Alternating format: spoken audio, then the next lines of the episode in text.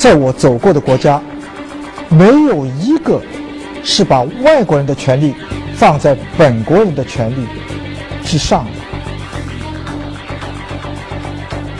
我发现很多中国媒体人都是看着 FT 报道去写他的外国报道和中国报道，这是非常荒谬的一件事。我们只有了解了西方，我们才能知道西方是什么人，我们是什么人。一个把你们描述生活描述成猪圈一样的作家，就因为我们给了他一个奖。居然被你们所崇拜，我不理解你们在想什么。重构我们的审美权，重构我们道义权，重构我们的历史解释权，希望就寄托在你们身上。中国不仅仅要成为世界经济发展的火车头，今中国还应该成为世界历史的书写者和解说员。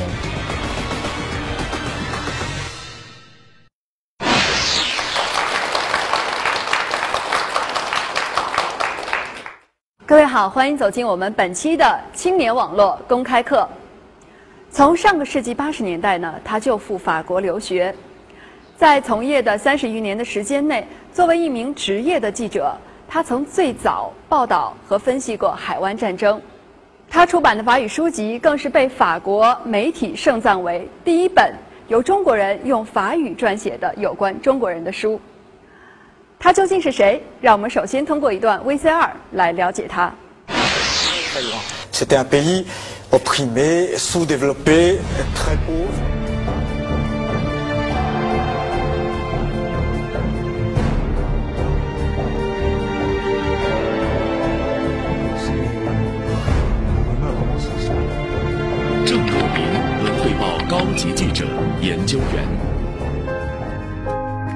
三十余年职业资深新闻人，一九八零年代留学法国巴黎新闻学院，在欧洲工作和生活二十多年。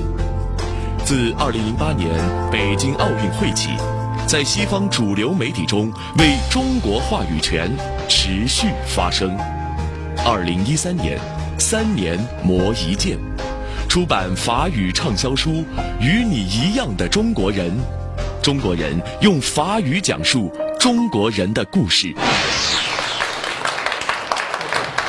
郑老师您好，大家好。大家有没有感觉到，就是郑老师一上场的这个气场啊，呃，带着法国那种浪漫和精致的味道哈？我是有这种比较深切的体会哈。恐怕还是中国的味道多一点。好的，那么郑老师接下来的这个公开课的时间，就把舞台交给您。好，我们一起期待您的公开课。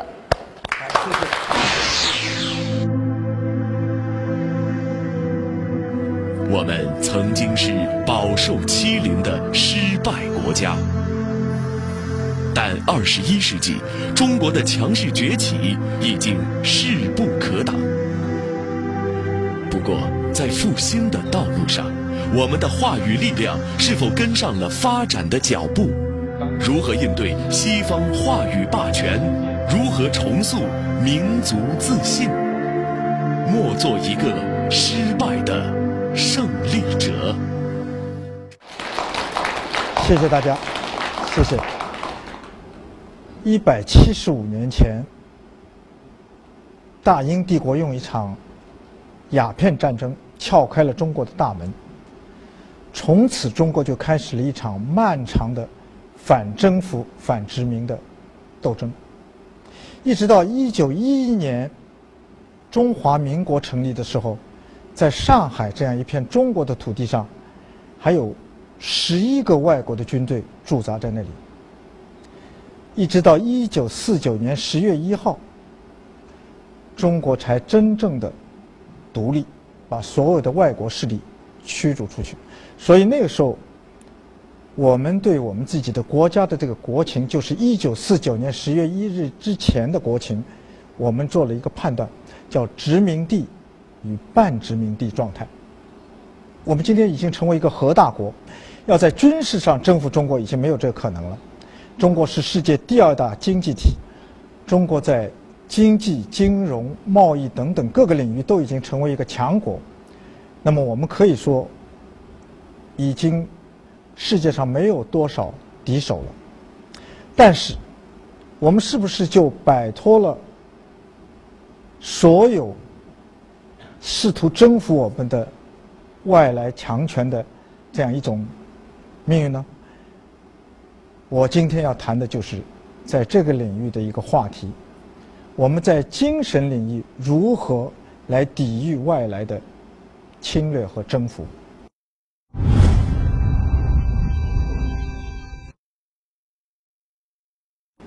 在我开始讲之前，我先要向大家推荐两本书。这两本书，一本是这，叫《被颠覆的文明》，我们怎么会落到这一步？是东方出版社出版的。另外一本书是谁在导演世界？那这两本书为什么要推荐呢？是因为我今天要讲的主题在这两本书里面有经非常精辟的分析。和剖析，大家有兴趣的话可以读一读。作者是边晴。那么我下面就来讲今天我要讲的这个主题。这个主题，我从一些非常简单的事实开始说。大家可能在日常生活当中经常碰到这样一些现象，比方说走进一个大商场，我最近就进入一个大商场。这个商场你们一定认识，当然我就不举他的名字了。令我吃惊的是，我一眼看过去，几乎看不到一个中文字，所有的商店全是外文。我有个朋友，他想买房子，我们就去看房子。我们发现这个房子，要么叫做牛津花园，要么叫做剑桥小镇。要不然就是拉菲水岸，这个让我非常吃惊。还有这样的例子，我们可能可以举出很多。大家在日常生活当中谈话里面肯定会听到这样的话：某某人出国了，他还不是留学，他移民了；或者某某人他嫁给了外国人。最常听见的话，一句话就是：当我们碰到什么不顺心的事的时候，往往有人会说：“要是在外国的话，那就说在外国就不会有这样的事。”好像外国真是一个天堂。我在法国常住了二十多年，我经常写文章。有一次我在《文汇报》写了一篇文章。对法国的某一个现象提出了一些批评，结果有个朋友给我打电话，他说：“哎呀，你能不能不要再写西方的一些负面的东西了？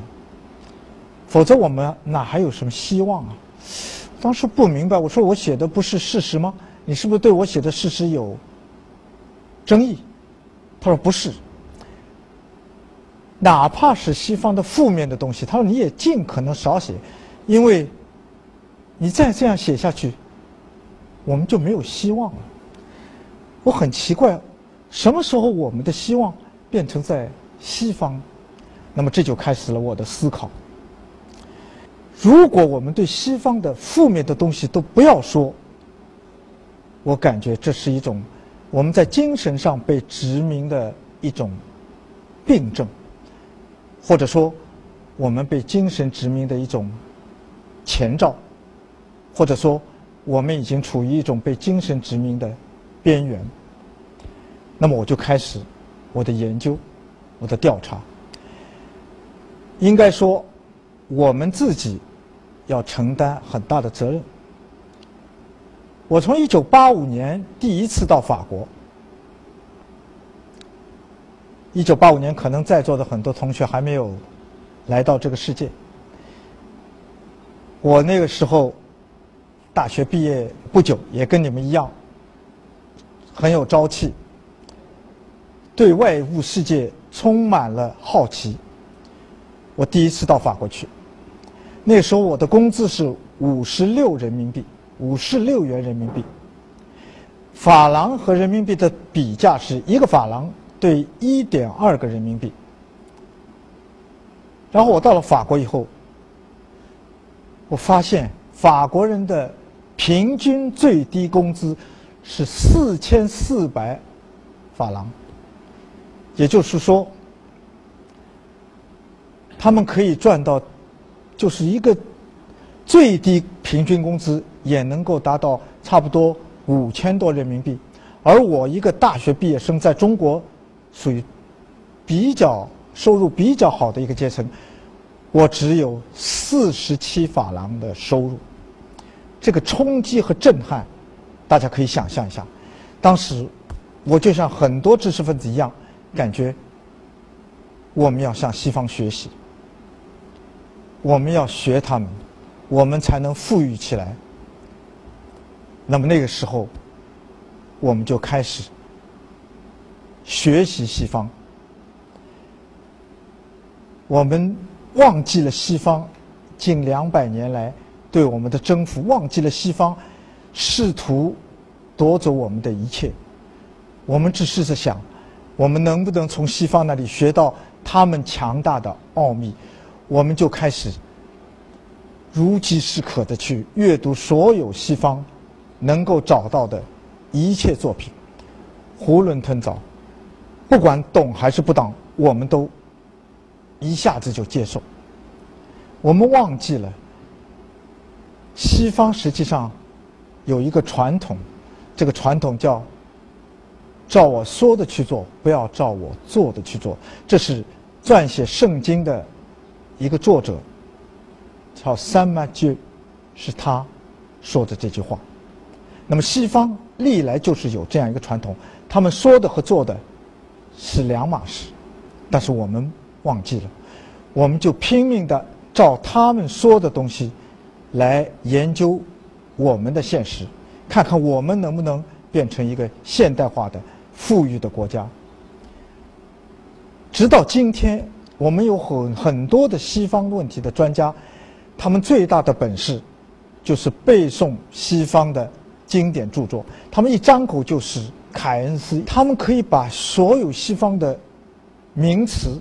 著作背得滚瓜烂熟，甚至于到了这些西方的理论来解释我们中国的现实出现了偏差，怎么办？他也不认为是西方的理论有缺陷，西方的理论有错误，相反，他认为是我们的现实有错误。那么这个时候，我们就已经走到了一种被精神殖民的一种边缘。令人非常痛心的一件事，也是我们很难很难从当中挣脱出来的。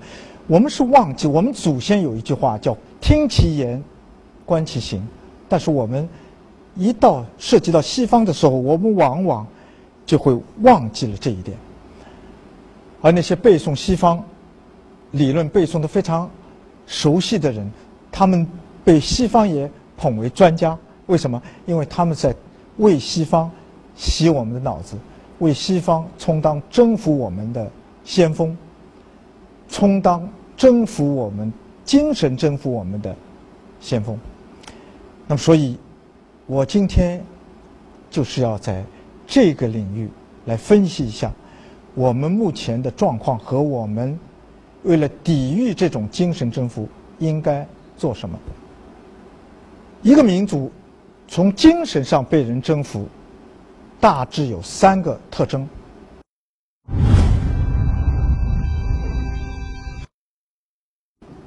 第一个特征就是，在精神上自觉的把征服者视为我们的主人。这个可能其实说起来很抽象，但是我一统，大家可以就可以理解。比方说。我们中国是一个电影大国，每年出产很多电影。那么一部好电影和一部坏电影，过去我们有百花奖、有金鸡奖，我们还有票房。但是大家回想一下，不知道从什么时候开始，我们对电影的评价突然变成了奥斯卡奖。一部在中国非常票房非常好的电影，我们的影评人写这部电影。虽然在中国票房很好，但是他没有得到奥斯卡提名，所以他一钱不值。我们不知道什么时候开始，我们的一个导演要是被选入了戛纳电影节，他就变成了世界级的导演。尽管他的电影可能在中国没人看，或者票房很惨淡。那个时候，我们不是说，其实这个导演我们并不喜欢，不是。我们的影评人说：“哎呀，我们的中国人素质比较差，修养比较差，竟然看不懂。”一部在戛纳电影节得奖的电影，在文学上也一样。我们把试图征服我们的人视为了我们的主人，让他们来评判我们的一些艺术作品。这个就是在精神上被殖民的一个病症。有一位作家。我就不提他的名字了，大家一定认识。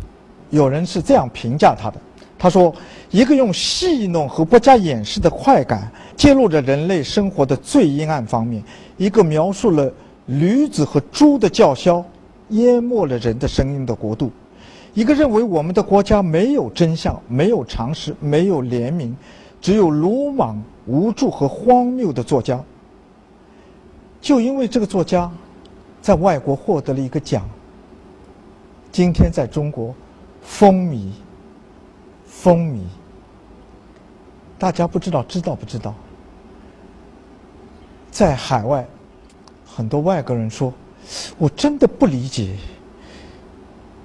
一个把你们描述生活描述成猪圈一样的作家，就因为我们给了他一个奖，居然被你们所崇拜。我不理解你们在想什么。”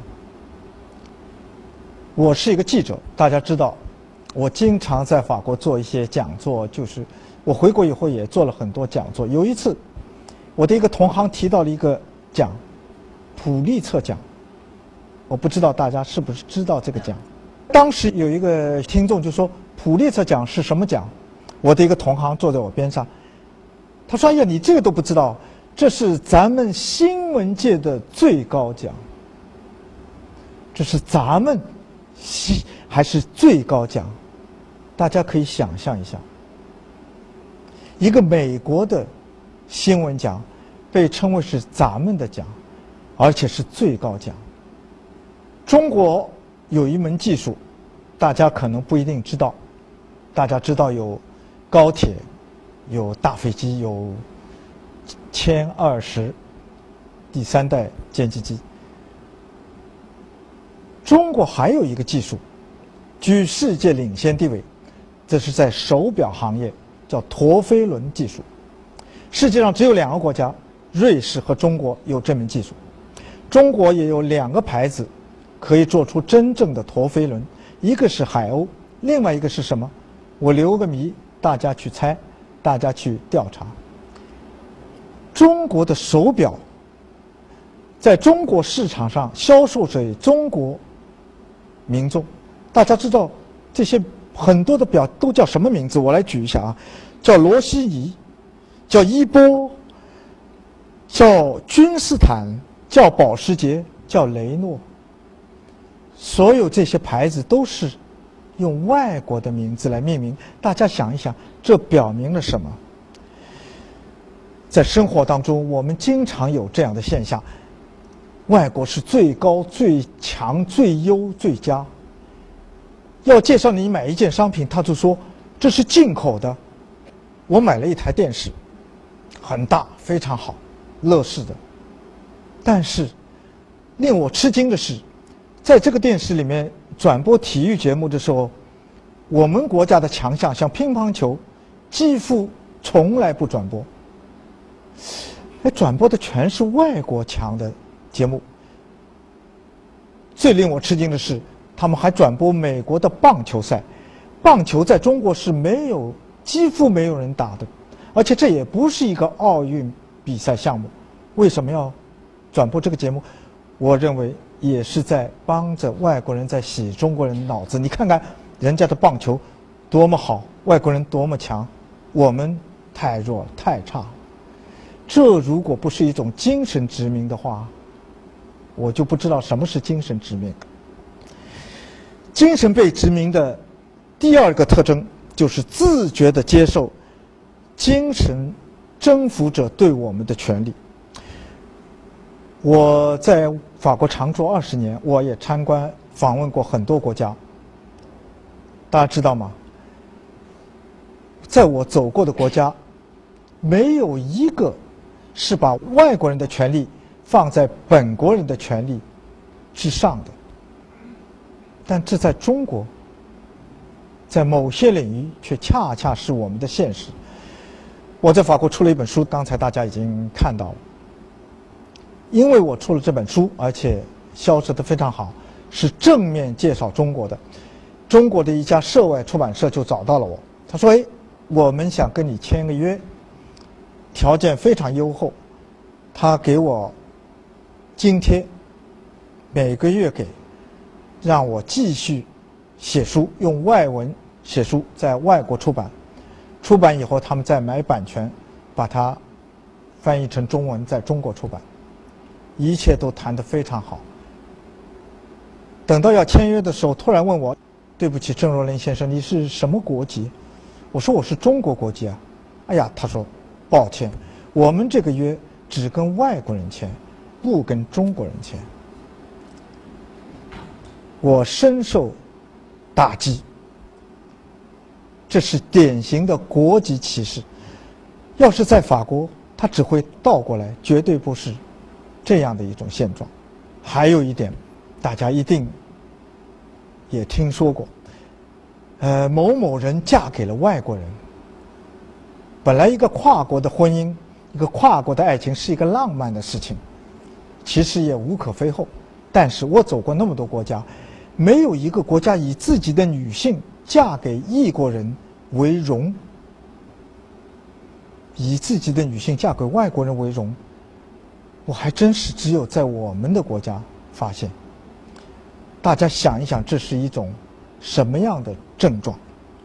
精神被殖民的第三个特征，就是根据征服者的意愿来改变我们的一切。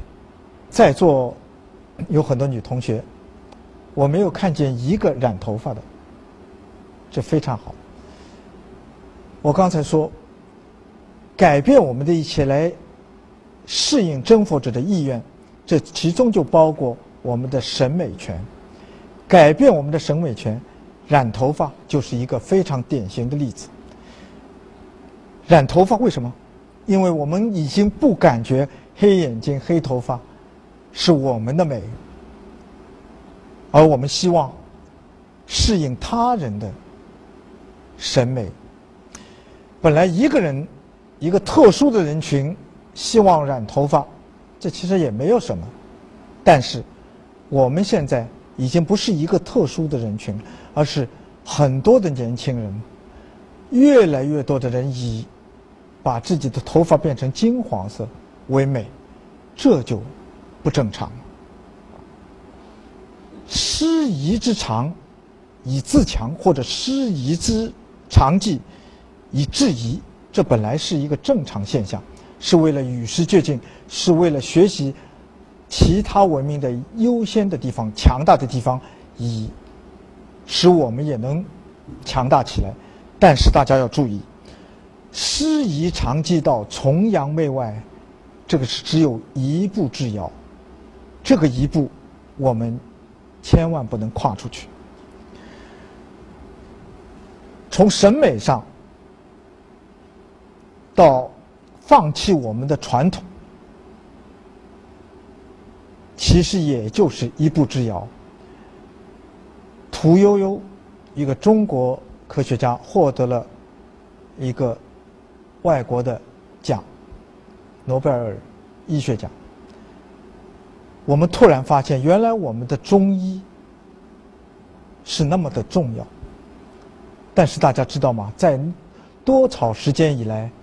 对中医的诋毁已经到了我们难以接受的地步。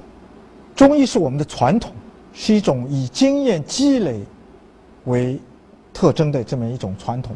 我们的中医确实没有，还没有一种理论可以解释。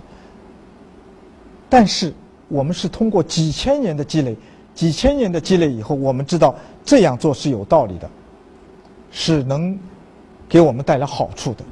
但是，由于西方的现代科学理论无法解释，我们就几乎把它放弃了。这也是一种被精神殖民的一种特征。我们近年来耳熟能详的一句话是什么？与国际接轨。大家千万注意，与国际接轨，接轨也是真理与谬误只有一步之差。与国际接轨，有些东西是好的，我们应该做的，但是也有更多的是错误的，是他人给我们设下的一些陷阱。我曾经写过一篇文章，大家可以去看一看，到网上去搜查一下。法国。